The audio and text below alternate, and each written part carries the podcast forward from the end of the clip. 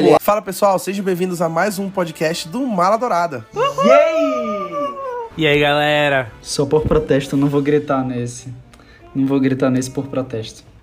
Eu odeio Lucas Freitas. Gente, é um prazer imenso estar em mais um programa com vocês. Eu estou aqui, o apresentador de sempre, Rafael Mendes. Com muito prazer, estou com uma equipe de membros do Mala Dourada e convidados que eu vou apresentar agora para o nosso podcast de hoje. Eu estou com ele, a pessoa mais irritante da equipe, Lucas Freitas. Zabumbi, aí, galera, e eu odeio o Rafael Mendes. Também estou com ele, nosso amorzinho, Matheus Salada. Fala galera, e hoje eu me sinto infinito. Perdeu!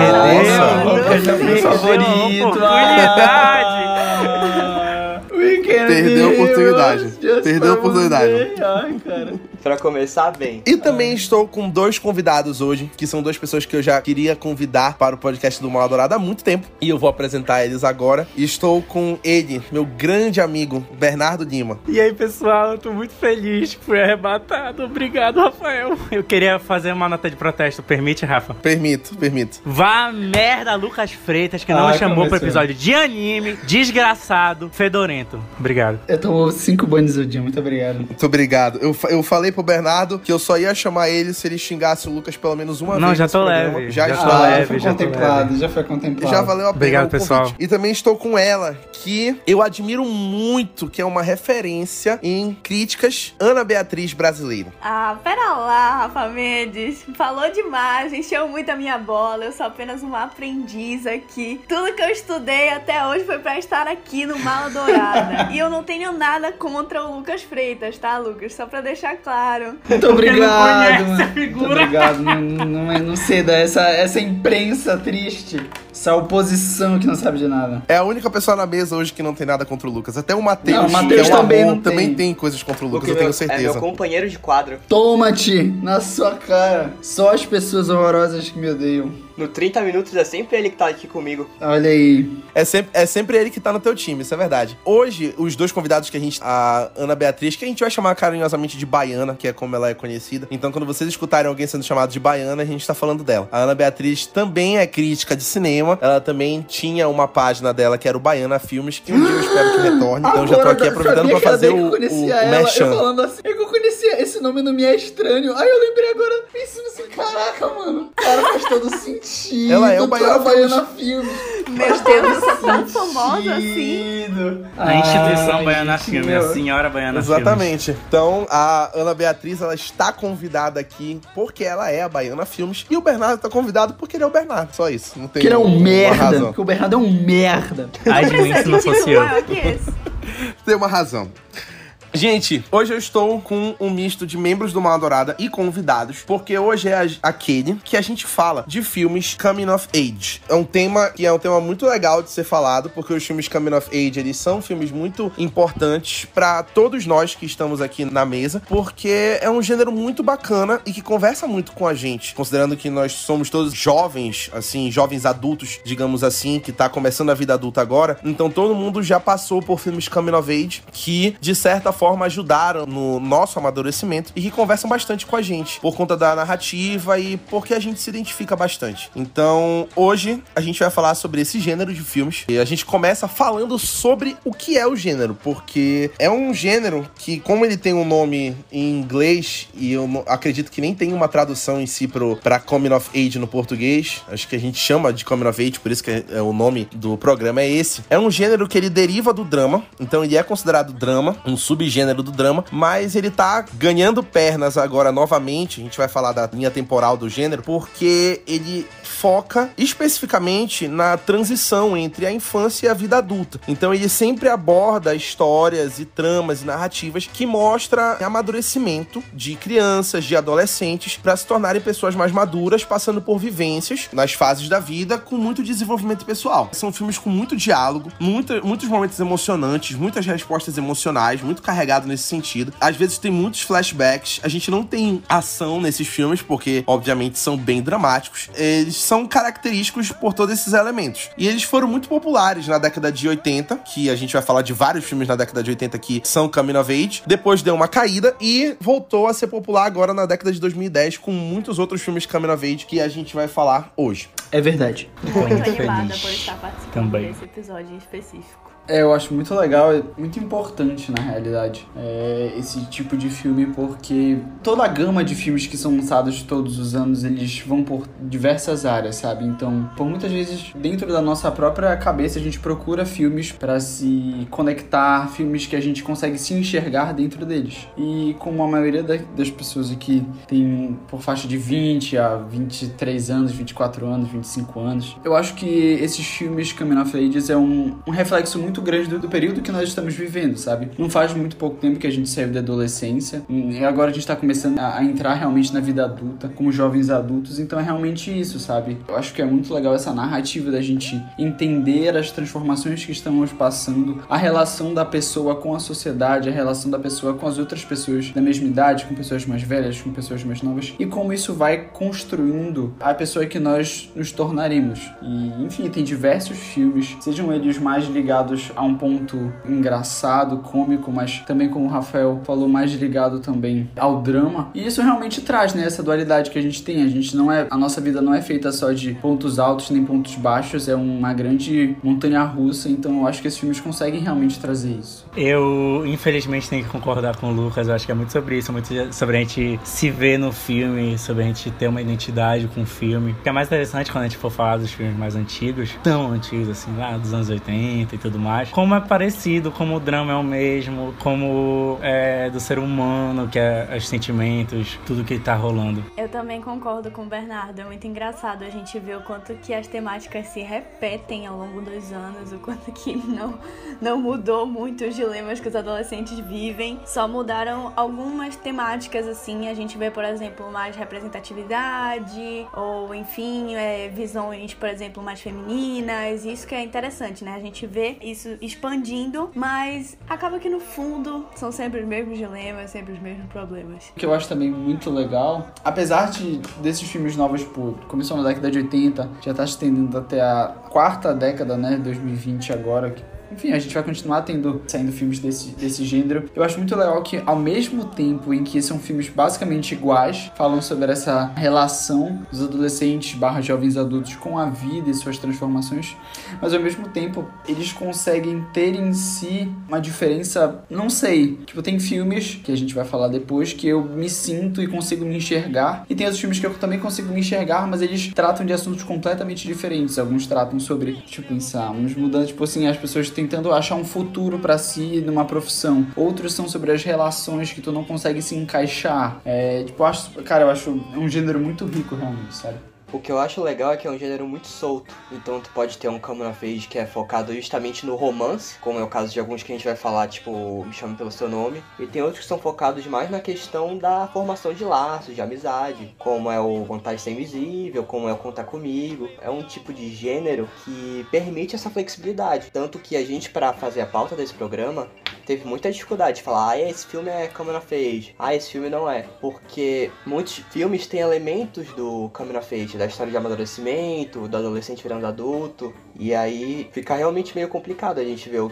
o que, que é o filme adolescente padrão e o que, que é o filme de amadurecimento, o Coming of Age. Eu acho que é muito isso, porque até como Me Chame Pelo Seu Nome e Lady Bird, tira o estigma do Coming of Age de um filme de adolescente, de ser tipo, como é um blockbuster, um desses pra, mais pra entreter, entreter do que pra, digamos, ser profundo, algo assim. E são filmes profundos, são filmes muito legais que foram até indicados ao Oscar e tudo. Então, tipo, Como Uma Vez não é só o filme de adolescente, não é só sobre adolescência, não é só um besterol ou algo do tipo, vai além. Vai, vai, pega o drama, pega aquilo que os jovens têm de aflição e tudo mais, o desenvolvimento. E como a tradução do que seria Como Uma Vez diz, é tipo a chegada de uma idade, a vinda de uma idade, de uma era, de um momento. Então é tipo a chegada na adolescência, é sobre aquele limite chegando na vida adulta, um pouco antes da vida adulta, chegada na vida adulta até, talvez, aquele jovem adulto começando a vida e vivendo e curtindo e tudo mais, e também se conhecendo, é muito sobre, acho que é bem sobre conhecimento, que eu acho que é o que mais pega na gente, né, quando a gente vê o cara se conhecendo e quando a gente viu algo, por exemplo, anos depois, que a gente pensa, putz, agora eu passei pelo que ele passou, na época eu não entendi, agora eu tô entendendo. Era muito doido. Eu senti isso muito com essa sensação que o Bernardo falou de rever filmes mais tarde, depois que eu tinha passado pelas situações que foram retratadas naquele filme. Eu não vou entrar nos detalhes agora, porque eu prefiro falar quando a gente chegar no filme de fato, que a gente vai estabelecer muito a relação da nossa vivência com os filmes que a gente vê que é justamente o que eu falei no começo, sobre a questão de conversar com a nossa realidade, com o nosso amadurecimento e com a forma que a gente lidou com os problemas e situações da vida conforme elas foram é, aparecendo. Foi a parte mais difícil da vida de todo mundo, ainda mais agora da gente que tá sendo jovem agora, jovem adulto agora, foi passar pelas questões de amadurecimento como a gente passou na infância, na adolescência ou até ano passado, ou como eu gosto de dizer, nossa, eu era uma pessoa horrível semana passada. Já amadureci bastante de semana passada para cá. E é isso aí. Uma coisa muito legal que a Baiana falou ainda agora foi essa questão de que os filmes Coming of Age, eles são muito distintos uns dos outros e que a gente tá tendo muita representatividade agora. Que é o que a gente vai adentrar agora, que a gente vai falar dos filmes em si. Vocês vão perceber que tem filmes que cada um vai para uma vertente, mas todos eles são Coming of Age. E como já falaram aqui também, o Matheus, a gente teve uma discussão muito grande para chegar na lista que a gente tá agora discutindo, vai começar a discutir agora. Então a gente incluiu filmes que a gente já tirou, a gente cogitou colocar filmes que não entraram, a gente já tá até agora pensando sobre alguns filmes que estão na lista, mas a gente vai falar para vocês entenderem como é a linha de raciocínio que a gente tá seguindo para falar de Coming of Age. O que é o Coming of Age que a gente quer falar? A gente começa fazendo uma menção honrosa, dois clássicos que começaram o Coming of Age sem saber que estavam começando o Coming of Age, que foi antes do gênero ser definido começar, que é o Juventude Transviada, que foi estrelado pelo James Dean, o grande James Dean, que é um marco do jovem rebelde. Todo mundo pensa no jovem rebelde, para quem assistiu o cinema americano, pensa que é o James Dean. Então é aquele cara com aquela jaqueta, com aquele cigarro na boca, bem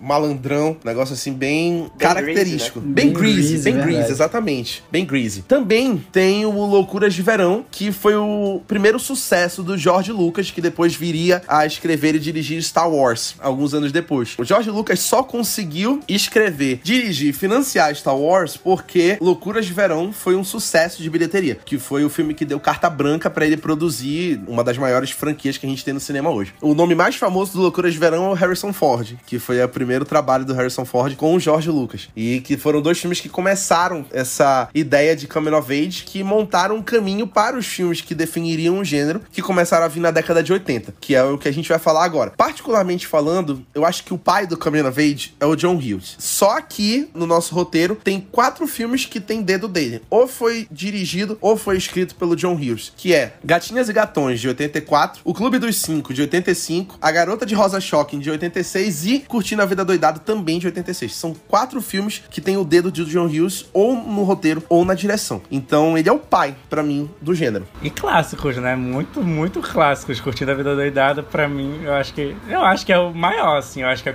um dos que mais representa. Eu vi uma virada de olho aí. Eu acho que. Assim, não, dos antigos, eu acho que é o que mais, assim, trouxe essa aura. Ele é o mais famoso, mas assim. É questão de gosto, mas eu acho que tem mais contexto que, tipo, te deixa mais assim. Eu acho que um pouco menos fantasioso, porque querendo ou não, curtindo a vida doidada ainda é muito aquele, tipo, aquele cara que é muito descolado e, tipo, ele já faz várias coisas e, tipo, se tu pegares um exemplo, Clube dos Cinco, não é muito isso, sabe? São cinco pessoas que são completamente diferentes uma das outras. Um é o Valentão, outro é a Patricinha, outro é o cara bom dos esportes. Então, tipo, tu vais pegando isso e tu vês, caramba, essas pessoas estão juntas no mesmo ambiente, acabam virando amigos, lidando com as coisas, sabe, do, do dia a dia. Eu acho, na minha opinião, e, tipo assim, Curso na Verdade é um filme exemplar e a gente é, realmente conseguiu trazer coisas, eu acho que não só pro gênero Coming of Ages, mas foi um marco pro cinema em si, né? É, a gente teve Quebra de Paredes, que hoje em dia a gente vê diversos filmes explorando, sabe? E lá, tipo, foi, foi uma das primeiras experiências que a gente teve que eu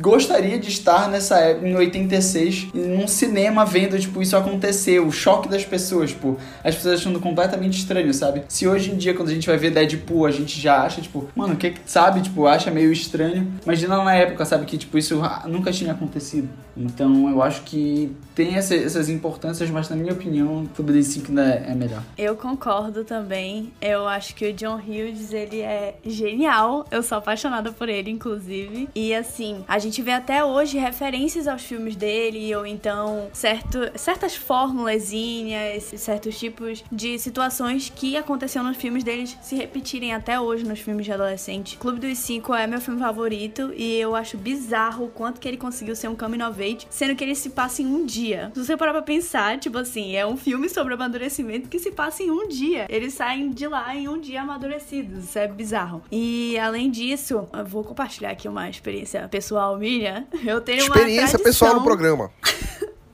Vamos lá, hein? Vamos escolher esse relato de baiana que tem.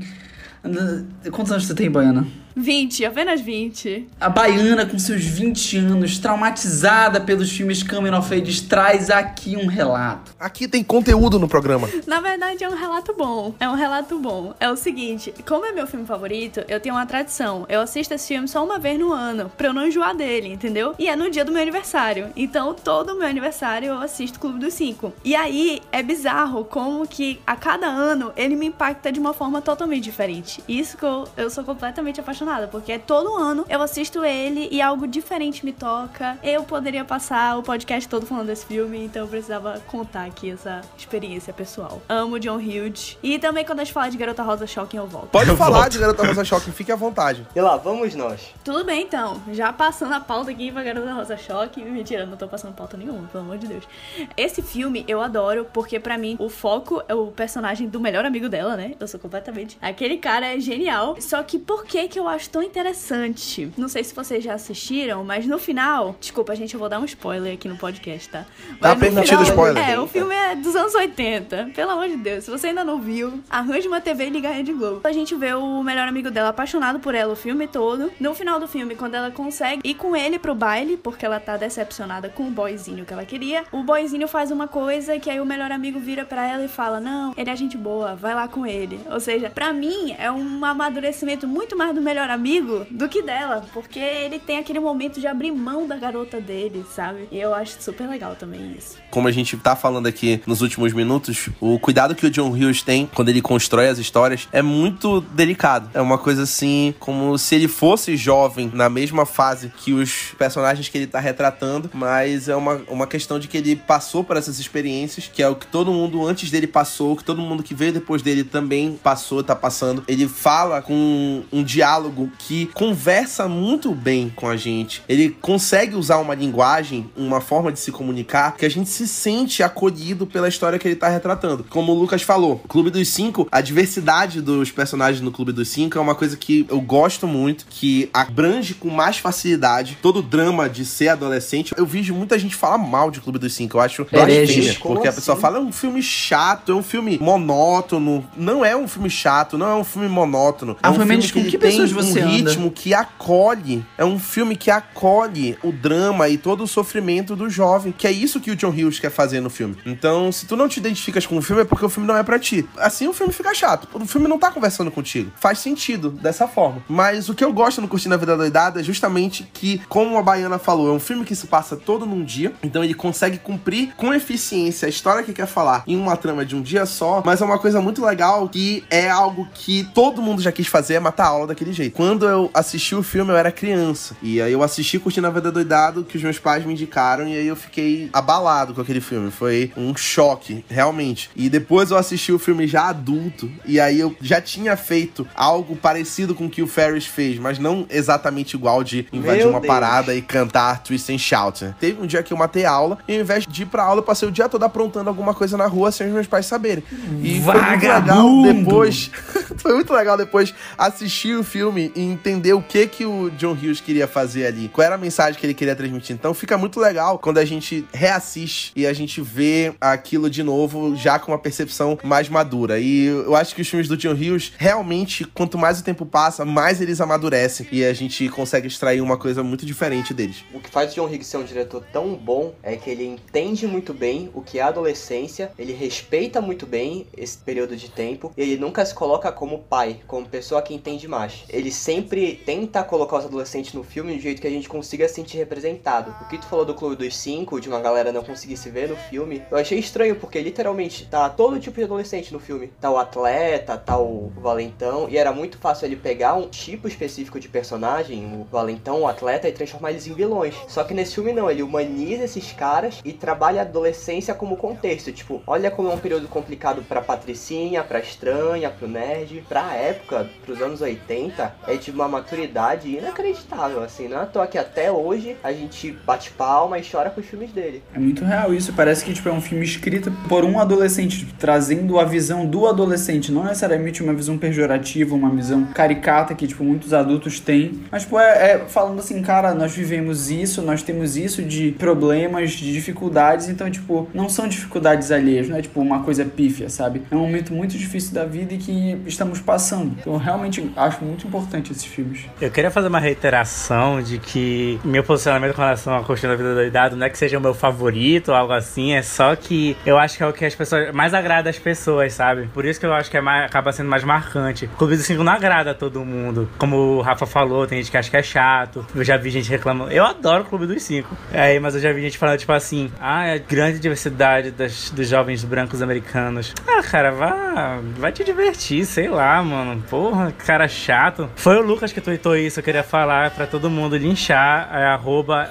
Mentira, pode ver meus tweets, arroba Luke Sacanagem, Lucas, Podem não falou lá, isso. galera. Não é meu filme favorito. Nenhum dos dois é o meu favorito, mas, tipo, são muito bons. Eu gosto muito dos dois. O meu ponto era com relação àquilo. Que eu vi o Matheus virar o olho, eu fiquei um pouco sentido. Caraca, o Bernardo tá aqui só pra expor as pessoas, o- tá ligado? Eu vi que teve um Tá só sorriso de canto aqui. e boca. É, o pessoal não tá vendo, galera de casa. Mas é verdade. O Curtindo a Vida Doidado, ele é mais comercial também, assim. Ele é- tem essa vibe mais sessão da tarde, assim, cômica e tal. Aquele negócio do diretor atrás dele, meio professor aloprado, assim. Eu acho que isso acaba... Não, não, assim, falando mal, tá, galera? Pelo amor de Deus. Mas é porque acaba atingindo mais, né? Do que o Clube dos Cinco.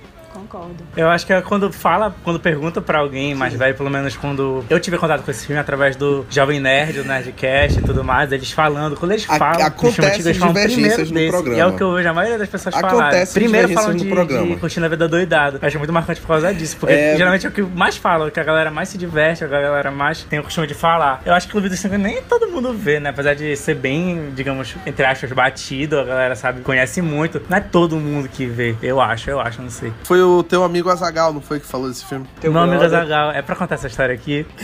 É pra contar essa história aqui? Não, isso aí a gente conta, conta no final. Conta, conta no final como brinde. No final do podcast, o Bernardo vai contar essa história. Tá, Fiquem vou contar no ligados final. pra vocês escutarem essa história, essa é boa. Depois dos créditos. Uma coisa muito legal que eu gosto desses filmes do John Hughes, só pra gente passar pro outro ponto, é que, se vocês perceberem, o vilão dos filmes sempre é o adulto. Ele nunca transforma nenhum adolescente em vilão no filme. Os adolescentes sempre têm um ponto que tem que ser entendido, que é justamente isso que a gente tá falando. Ele sempre quer conversar com o adolescente. Ele sempre quer fazer o nosso ponto de vista. Nosso, já, desculpa, a gente não é mais nessa fase. Mas o ponto do jovem ser entendido. O adulto é o vilão porque o adulto não se esforça pra entender o ponto do jovem. Por isso que no Curtindo a Vida Doidado o vilão é o diretor. Assim como no Clube dos Cinco o vilão também é o diretor. Porque eles não entendem o que o jovem tá passando. Por isso que muitas vezes os adultos que eram adultos quando esses filmes saíram não entenderam muito a mensagem que ele queria passar. Mas jovens que cresceram assistindo o filme, ainda assim, mesmo a gente adulto, a gente ainda olha pro filme com o olhar de uma pessoa que passou por aquilo. Uma pessoa que viu esse filme quando jovem e que entendeu o que o John Hughes quis transmitir nesses filmes que ele fez. Só um complemento ao que o Bernardo disse do Curtindo a Vida Doidado ser o filme mais icônico. Tem nada a ver com o que o Rafael falou, é só, só a memória que eu tive agora. Eu lembro quando eu fui passar o carnaval no Rio de Janeiro, no bloco lá do Sargento Pimenta, que é um bloco que só toca a música dos Beatles. Desculpa aí, mano. Pessoal vi- viajada. Ou quem me dera. Pior que esse foi o último carnaval antes da pandemia, saudade. Eu lembro que tocou lá as músicas do Beatles, normal, Luciano Sky with Diamonds. Aí tocou Twist and Shout, que é a música que Ferris Bueller fica lá em cima do carro elétrico. A galera começou a surtar no meio dessa música. Todo mundo sabia cantar, tava todo mundo pulando.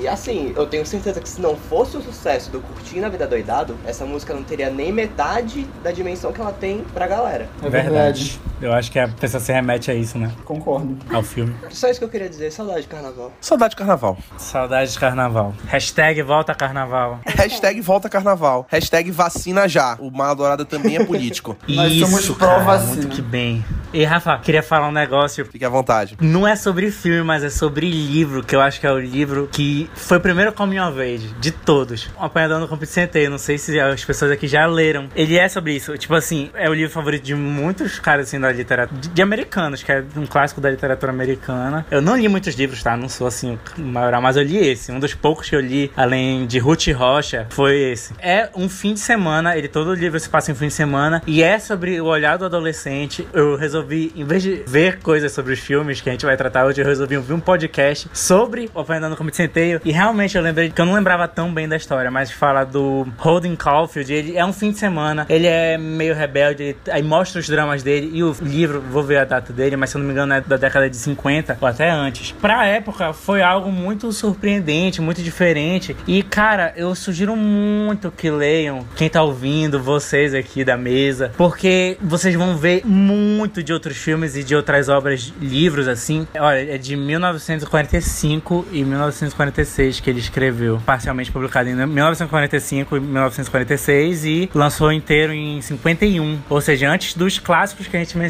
aqui. Então, tipo, eu tenho quase certeza que o J.D. Salinger inspirou todo esse pessoal. O John Green, eu acho que a gente vai falar mais na frente dos filmes que são originados dos livros do John Green, vai acabar falando, mas o John Green já disse que é o, filme, o livro favorito dele. Quem é Você Alaska, para quem leu, bebe muito de Campo de Centeio. E é isso, é o drama do adolescente. A gente vê um cara que é um saco, mas que tem os dramas deles, que aprofunda os dramas dele, que vive um fim de semana muito doido. E, tipo, eu acho que todo Coming of Age bebe desse livro. Eu precisava falar, apesar de não ser filme, eu acho que eu precisava muito falar disso. Ainda mais que, não sei quem leu, quem não leu, mas a galera vai confirmar, vai confirmar, vai chegar na DM do Rafa, na DM do Mala Dourada, falar, galera, realmente, Apanhando no Campo de Centeio é o primeiro Coming of Age, é um livro e nunca vai virar filme. E é importante as pessoas entenderem. Quando lerem, vão entender. É importante entender que não vai ter adaptação. Não vai ter real, porque, enfim, é da obra. Vai. Deixa aí pra galera, pra curiosidade pessoal. É isso aí. A gente tem outros filmes pra falar dessa década de 80 ainda. Pode não parecer, mas é uma década muito importante. A gente tem Conta Comigo, que é de 86, que foi dirigido pelo Rob Reiner. Já fala de crianças, mas são quatro amigos. Passam pelas situações também do amadurecimento quando crianças. Mas o mais legal desse filme é a trilha sonora, porque pode ser que as pessoas não saibam, mas a trilha sonora desse filme é marcada pela música Stand By Me do B.B. King, que tá tocando aqui no fundo agora. Bem que eu tava ouvindo. o editor tá colocando ouvindo. aqui no fundo. É muito bacana porque toca essa música e a música é muito marcante, todo mundo gosta dessa música. Ninguém imagina que tem a ver com esse filme, que é também um clássico dos Coming of que é o Conta Comigo. A gente também tem Quero Ser Grande, que tem uma icônica cena do Tom Hanks dançando no piano da loja Toys R Us em Nova York, que é quando ele dança em cima do piano que toca a música, um piano gigante que tinha na loja Toys R Us. Ele dança em cima desse piano, é uma cena muito marcante, é um dos grandes marcos do cinema e é muito legal porque mostra o amadurecimento de uma criança no corpo de um adulto. Então ela passa por umas situações de adulto para ela poder sofrer o amadurecimento que ela precisa sofrer enquanto criança. E o Tom Hanks dá um show nesse filme porque, enfim, o Tom Hanks ele é um patrimônio do cinema Da humanidade, é, da mundial. humanidade. Da humanidade, da humanidade. Trocando de década, em 90 não foi tão popular quanto foi os anos 80. Então a gente tem duas menções aqui pra fazer. Uma delas é Jovens Loucos e Rebeldes, que é mais conhecido pelo nome original, que é Dazed and Confused, que foi Nossa. dirigido pelo Richard Linklater. E no elenco tinha muita gente que viria a ser ator muito famoso depois. Então foi um filme que também popularizou muitos atores que são famosos hoje em dia, como o melhor Batman de todos os tempos, Ben Affleck. Forçou aí no melhor Batman, forçou. Da, da galáxia. Mila Jovovich, grande estrela do Resident Evil. Renée Zellweger, vencedora de dois Oscars. E o ator favorito do Bernardo, alright, alright, alright, Matthew McConaughey. Alright, alright, alright. Artista. Esse alright, alright, alright que ele fala, ele fala nesse filme, que é a fala mais popular dele no mundo todo, dentro e fora do cinema. Ele fala nesse filme e foi improvisado. Isso não tava no roteiro. É verdade. Verdade. Ele improvisa simplesmente na hora que ele tá passando com o carro. E eu acho que ele nunca imaginou que isso viraria o que virou pra ele. Mas as grandes, se vocês pararem, os grandes bordões são assim, cara. Os grandes bordões são tipo do nada, cara. Tiveram um bando de amigo meu via perguntar de onde. eu- O pessoal do Mal Dourada ficava perguntando de onde eu tinha tirado Zabumba. Gente, Zabumba, tipo, veio do nada. A gente, tava, a gente foi gravar. A gente foi gravar, tipo, do nada. Eu ia falar oi, eu falei sem querer Zabumba. E, tipo, nunca mais, nunca mais deixou. É, gente, é assim. Nunca mais parou. Agora onde eu falo, eu sempre falo Zabumba. Nunca mais parou. Esse filme é muito bacana, Jovens Loucos Ah, e Rebeldes. gosto, é é muito real. divertido. Mas tem muito do- dos valentões como vilões mesmo. Não lembro o nome do personagem principal, mas é muito legal ver ele incluído, que é uma coisa que eu acho que todo mundo tem vontade de, tipo, estar no meio do programa dos mais velhos e se sentir mais velho e se sentir incluído. E ir no meio de um bar e falar com a menina e ser levado, ir no carro e caraca, bora fugir daqueles caras, bora se vingar dos caras, bora hum, chupa- chutar o pau da barraca. De repente o programa ficou mais 18. né? Sacanagem. O Rafa me disse antes que podia falar qualquer coisa. Pode falar qualquer coisa. Tô sendo censurado, nota de repúdio, Nota de repúdio a Cadê o Cadom? Bernardo Santos vai ser cancelado agora. Ai, meu Deus. Não, mas sério. E eu queria lembrar e que atentar todo mundo que nesse filme o Matthew McConaughey não só fez pela primeira vez o Alright, Alright, Alright, mas como fez a risada de ladrão. Que eu não sei se vocês perceberam, mas ele fez. Tem nesse filme. Na hora que É verdade. o pessoal vai entrar no carro, ele solta a risada de ladrão. É muito bom. Tudo isso era pra falar da risada de ladrão. Deu uma cuspida aqui leve, pessoal. O Bernardo falou risada do ladrão. Eu fiquei um pouquinho nervoso. Eu queria falar rapidamente que eu já indiquei esse filme, Jovens Loucos e Rebeldes, pra muitas pessoas do meu ciclo de amigos. E muita gente odiou o filme. Ficaram tipo assim, Baiana, que merda é essa? Eles que não entenderam, indicou?" Baiana, eles que não entenderam. E eu fiquei, gente, vocês não estão entendendo o conceito do filme, que é, não tem sentido, o ensino médio não faz sentido, o que acontece no ensino médio não faz sentido, e a gente não sabe o que a gente quer na vida. Pra mim, o filme é sobre isso, e eu amo esse filme. Irretocável. Eu acho que ele é um ótimo filme ruim. Um ótimo filme ruim, porque ele só mostra coisa ruim, gente. É, é um péssimo exemplo. Não, não sejam assim. Tem vários filmes assim, tipo questão de tempo. Pera, Questão de tempo, assim? do nada, do Nossa. nada. O Como Rafa assim? Mendes é uma pessoa mal amada, entendeu? Ele não consegue entender a- o verdadeiro Cancelem. sentido do amor. Por isso que ele fica falando isso. Ódio ama Rafa Mendes. Ódio. Vamos seguir. A gente também teve em 90 as Patricinhas de Beverly Hills, que é também um grande clássico do cinema Camera Verde, com Alicia Silverstone, a falecida Brittany Murphy, que Deus o tenha, e o nosso eterno jovem Paul Rudd. O homem que nunca envelhece. Até hoje é muito popular na sessão da tarde. Até Sim. hoje, passar a Patricinha de Beverly Hills na sessão da tarde é um grande sucesso. É o Chaves da sessão da tarde. Mentira. Todo mundo sabe que é Lagoa Azul e Meninas Malvadas. Cara, mas Lagoa Azul não passa pelo menos uns 10 anos na sessão da tarde. É o efeito Mandela do Lagoa Azul, que passa toda semana. A gente não vê, mas passa toda semana. Exatamente. Virando de década de novo, agora a gente já tá em 2000. Já começa a crescer um pouquinho mais pra gente chegar em 2010. Em 2000 já começou com Quase Famosos, que é o Nossa. clássico do Cameron Crowe, que é um dos melhores do gênero, que conta a história de um jovem como repórter de uma revista sobre música que consegue uma turnê com a sua banda preferida. E o filme ele é um reflexo da própria história do Cameron Crowe, que foi repórter da Rolling Stone e viajou com a banda preferida dele quando ele era jovem. E esse filme tem um elenco muito bom, que é Billy Crudup, Francis McDormand e a Kate Hudson, que estão nesse elenco. E é considerado um dos filmes mais gostosos de se assistir do gênero Camera Verde. Cara, Concordo. esse filme, ao menos pra mim, né, é uma grande homenagem ao que é viver mesmo, porque tu vê um cara que vai numa turnê com uma das bandas favoritas dele, ele se descobre sexualmente, ele se apaixona, ele conhece pessoas maravilhosas. Tem aquela cena do Tiny Dancer, que é uma cena que tá um clima horrível lá, percebe que tá todo mundo mal, toca uma música que deixa todo mundo bem e, e o filme vira outro filme. Não sei, eu tô muito emocionado aqui porque eu sou apaixonado por esse filme. Deus do céu, que filme gostoso. E vamos combinar que Tiny Dance é, é a música necessária em todo momento. Tô me sentindo culpado de nunca ter visto esse filme, cara. Mas eu sempre quis ver, eu não sei porque eu não vi. Culpa minha. Eu já tô pesquisando aqui onde assistir ele. Porque Amazon eu ainda não Prime, vi. tem na Amazon Ai, Prime. saber. Olha aí, o cara é um Wikipedia ambulante, o Lucas Freitas. Não é, porque eu lembro desse filme. Beleza, Eu- eu- ô, Wikipedia. Engraçado, a forma que o Matheus falou do filme foi tão emocionante que todo mundo ficou com vontade de ver. Espero que vocês tenham ficado com vontade de ver aí também em casa ou indo pro trabalho escutando esse podcast a qualquer hora do dia. A gente também tem Aos 13. Esse filme é estrelado pela Evan Rachel Wood, Nick Reed pela Holly Hunter. E ele é um filme um pouco polêmico porque ele aborda o uso de drogas durante a adolescência. Então elas têm ali na faixa entre 12, 13 e 14 anos e elas abusam de muitas drogas durante essa fase, o que é uma realidade de muitos jovens que também abusam de drogas quando estão nessa fase da adolescência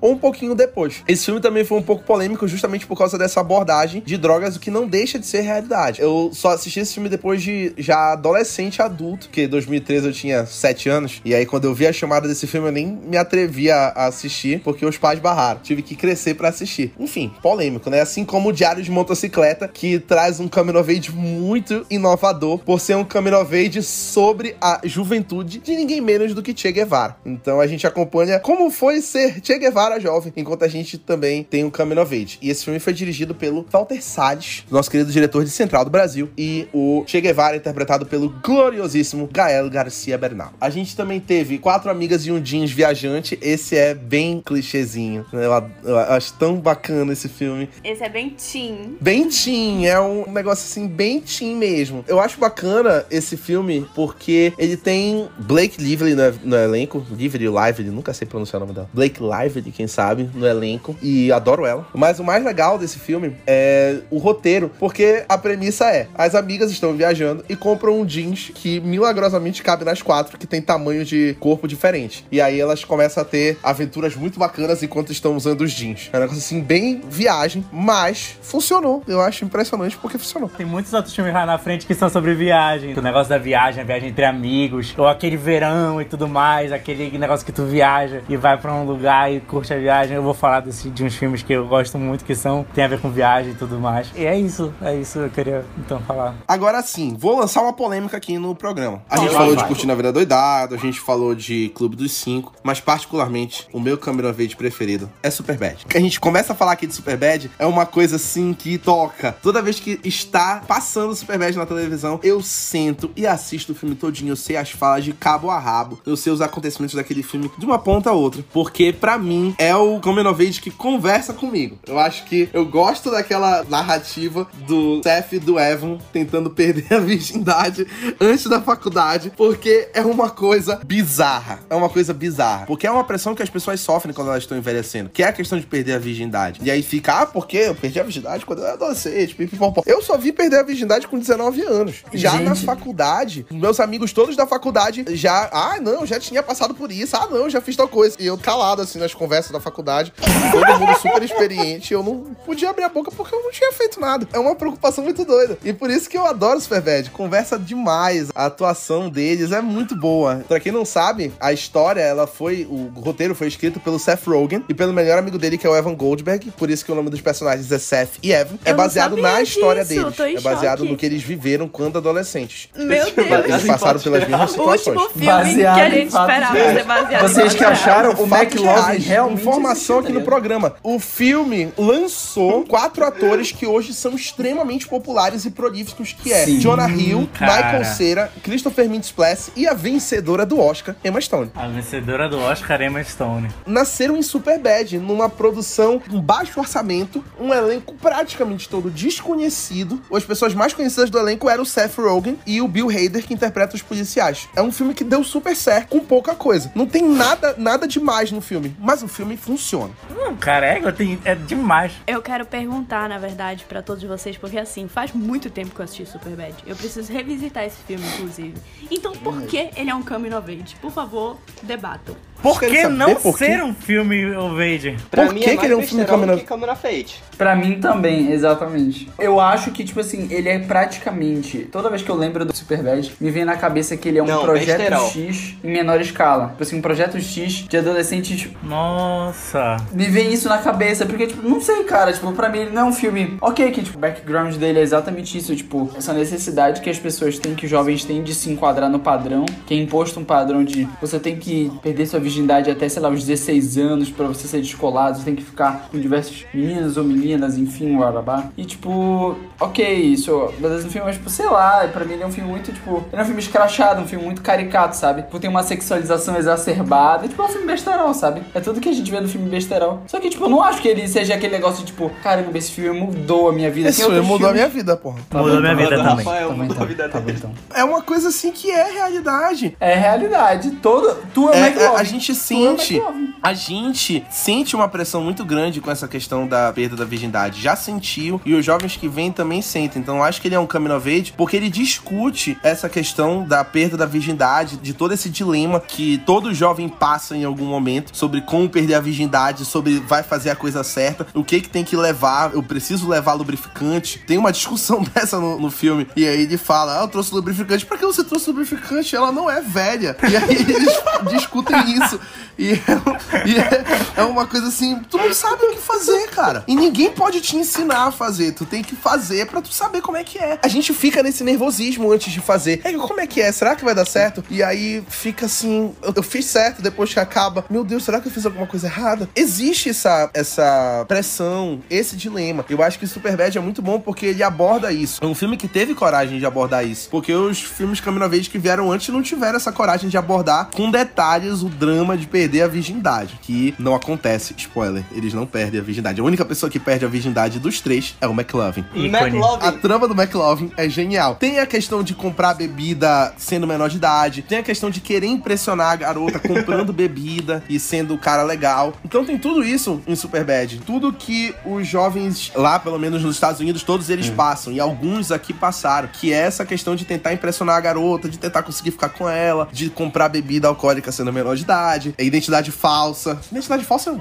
Ir pra uma festa, ir, Ir pra, pra uma festa, da festa. pessoa popular, sei lá, aquela festa Exatamente. só pra pegar mulher. Ir pra Exatamente. festa só pra pegar mulher. Tem gente que ainda passa por isso, inclusive, hoje em dia. Tem gente que ainda passa por isso. Mas não agora, gente, pelo amor de Deus. a mãe do colega bonita, que é o que o Jonah Hill acha a mãe do, do eu Michael um Cera bonita. Isso é um reflexo da vida deles no American Eu ia Pie, falar cara. Isso é um isso. reflexo do eu ia Pie falar que o American pessoas. Pie fez isso antes, sem querer voltar a década aí, mas em Não, 99 eu o não American falei Pie que já isso tava foi fazendo. inovador. Eu só mencionei que tá no filme. O, pra mim, o que é inovador é o dilema ali do jovem da pressão, né? Enfim. Não, e tu percebe que é uma galera que nem quer transar de verdade. É uma galera que, tipo assim, quer o status de ter transado, entendeu? Tanto que o Michael Cera tem aquela menininha lá que ele flerta, mas na hora do sexo, tipo, tu vê que ele precisa beber pra ter o bagulho com ela. Eu, eu acho que é interessante nesse sentido, discutir até que ponto é relevante tu transar cedo, encher o, o, o buraco de cachaça. Eu não vou cortar cu. Eu não vou deixar na edição final do programa. Eu não vou deixar. cu. Falou sim. buraco. Falou sim. Falou sim.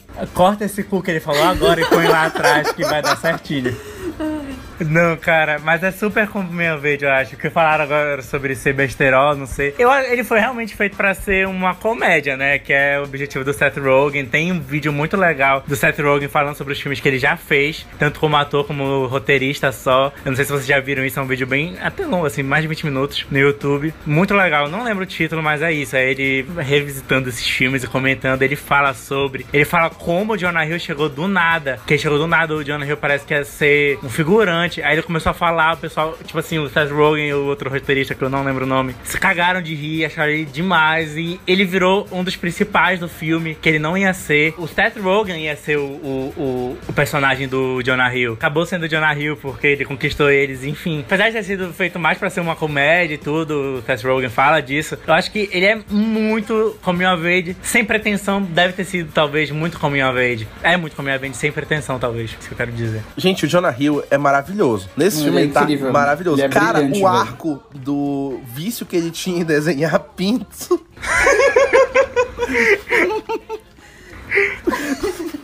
Não, esse filme não tem um defeito, cara. Esse Eu filme não tem um defeito. Não acho, eu filme. não consigo Sério? encontrar. Sério, cara. Não- Ou você foi o colega que desenhava pinto no caderno dos outros, ou Não desenhava pinto no seu caderno no colégio. Então, todo mundo já, todo mundo já passou por isso. Até hoje eu tenho um caderno que o Bernardo desenhou um pinto nele. Cara, tipo, sem, sem sacanagem. Eu não só não pego agora porque não tá aqui. Mano, Gente. até hoje o Bernardo é essa pessoa.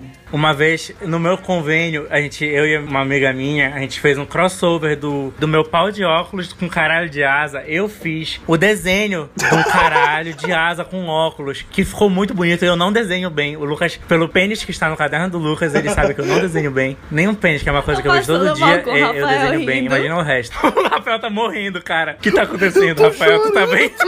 Gente, aonde isso tá indo? A gente é melhor cortar pra Não, onde tá, isso tá então, indo, cara. é só isso. Pra O que eu onde queria tá falar é indo? que eu tenho o desenho desse guardado até hoje, do, do caralho, meu- do pau de óculos de asa. Que é muito bom um desenho, muito bem feito. Pra vocês verem como o Superbad conversa com a realidade. Eu achei que ia ser um programa bonitinho, que a gente fala sobre autodescoberta. Ai, ai. Ainda falando dessa questão da sexualidade na adolescência, né? Que é essa questão do coming of age. A gente teve outro filme na década de 2000 que foi Juno, que trouxe a questão da gravidez na adolescência. Então, ele foi estrelado pelo Elliot Page e pelo Michael Cera, novamente, de Superbad, interpretando um casal de adolescentes, transou sem camisinha, engravidou. Pronto. É muito bacana também essa abordagem, mais uma vez a gente falando aqui da progressividade, porque não lembro de ter um coming of age que falasse sobre gravidez antes de Juno, com É verdade, toda a abordagem que teve, a clareza e toda a dedicação, que inclusive Juno, que foi escrito pela Diablo Code, ganhou o Oscar de melhor roteiro original. Eu acho que tu falou tudo, cara, e não tem muito o que comentar sobre esse filme. Eu acho que ele é um filme muito bom e é, eu acho que foi um dos primeiros, assim, que trouxe com um foco Ok. que a pessoa que fica E grávida não é uma agora- pessoa, a pessoa ruim, ou a pessoa desvairada, ou louca, ou não sei o que, ou a garota promíscua. É uma garota normal, é uma coisa que é da realidade, se não, é- se não foi da tua realidade, foi da realidade de alguém que tu conheces, que conhece alguém pelo menos que ficou grávida, uma mulher que ficou grávida, um casal que, ficou- que teve filhos na adolescência. Ele trata com muita sensibilidade, sabe? Sobre como ela lida com a gravidez e lida com a opção de não lidar com a criança, que muita gente acaba não tendo a opção de não lidar, tipo, tem que cuidar, ou tem que criar, e ela não cria, e ela vive aquela cena muito legal no final, deles tocando ai, a musiquinha, I'm a part-time lover and a part-time, my full-time friend. Eu esqueci o nome dessa música, mas enfim, é uma música muito legal, que mostra como eles ficam bem no final, apesar de tudo, apesar da turbulência e tudo. Eu acho que é, é muito legal pelo olhar sensível em cima dessa questão, porque eu acho que é o legal desse filme, que é o principal desse filme, que é a forma que ele trata a questão da gravidez. Agora, passando para a última década, que é a mais recente, 2010.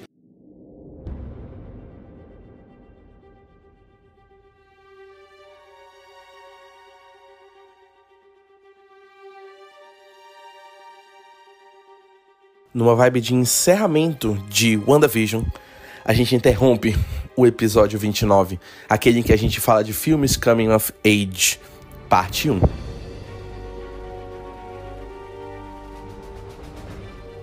Em breve, a parte 2 desse glorioso episódio, comigo, Rafael Mendes, e com os membros do Mal Adorada, Lucas Freitas e Matheus Salada, e os convidados Bernardo Lima e Ana Beatriz Brasileiro, chega à sua plataforma de podcasts. Aguarde!